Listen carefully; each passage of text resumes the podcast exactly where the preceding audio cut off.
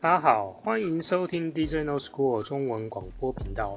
呃，今天要跟大家分享的一个就是说，嗯，我错了，错在哪里呢？这个 Anchor 呢，它其实是可以下载的。那下载之后，我就要把它放在另外一个平台啦。另外一个平台是什么呢？就是喜马拉雅。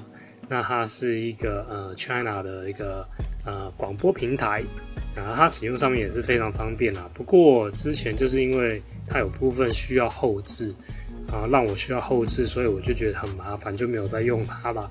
但现在呢，我可以在 Anchor 这边录好，然后放到喜马拉雅那个平台过去，这样就很方便啦。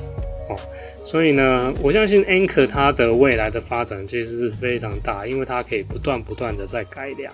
哦，那我觉得他潜力是好的。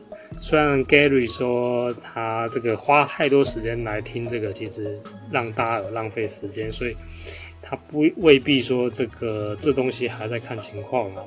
对，因为说实在的，你听也不能快转嘛，对不对？那最好是看文字，文字的方面是比较好的。那有些人讨厌阅读，那用听的有声书的方式呢，也是会比较有效。因为有声书你会感觉到，你可以幻想，哦，可以激励你。有些人听了，他觉得哦，你的声音很有磁性啊，他就喜欢听这样的声音，或者是说他就是在坐公车啦，在在这个呃，或是交通方面的时候，他用听的可能会比阅读的方式来得好多了。所以呃，广播它是一定有存在的必要性嘛。哦，好，那我今天要再另外再跟大家分享一件事情，就是说，其实我呃一直有在做一些就是有关于科技上面的呃，之前就是写这个科幻小说了。那实际上我自己认为它不是科幻小说，它就是未来会发生的事情了。那我之前讲到就是说，我认为文字一定会转成图画、动画以及影片这种方式去呈现，因为之后呢。电脑它就有很多数据，它就可以自然而然把这些东西都转变出去，哦，它转换的能力就变很强啦。所以呢，文字转成动画，这绝对是没有问题的，这个我们会很快就会看到啦。那我要提的是什么呢？呃，就是呢，我在写这个科幻小说，写到一个部分，我觉得呃很不错地方，就是说，我认为呢，人会跟物品恋爱，那物品跟物品之间也会做恋爱。为什么说是恋爱呢？嗯、呃，其实来讲，它其实跟商业的关系非常大了。啊，比如说我的冰箱爱上我的微波炉，那什么意思呢？为什么冰箱会爱上微波炉呢？因为当有这个呃物联网的时候呢，啊，这个冰箱呢，它会告诉你就说，哎呀，我希望有一个我的呃好朋友或是我的爱妻是微波炉，打一个品牌的微波炉？那它整天可能。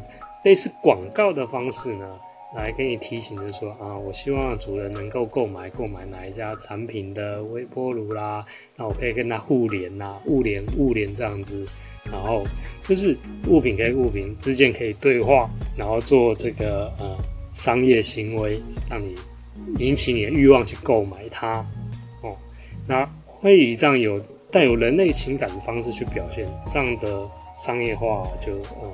让你很想购买，购买欲望就很强，而且你喜欢这个物品，喜欢到一种程度，就是说你你一定要一定要拥有它，就是说像就像手机一样，哦，你的手机如果掉了，你可能会很伤心。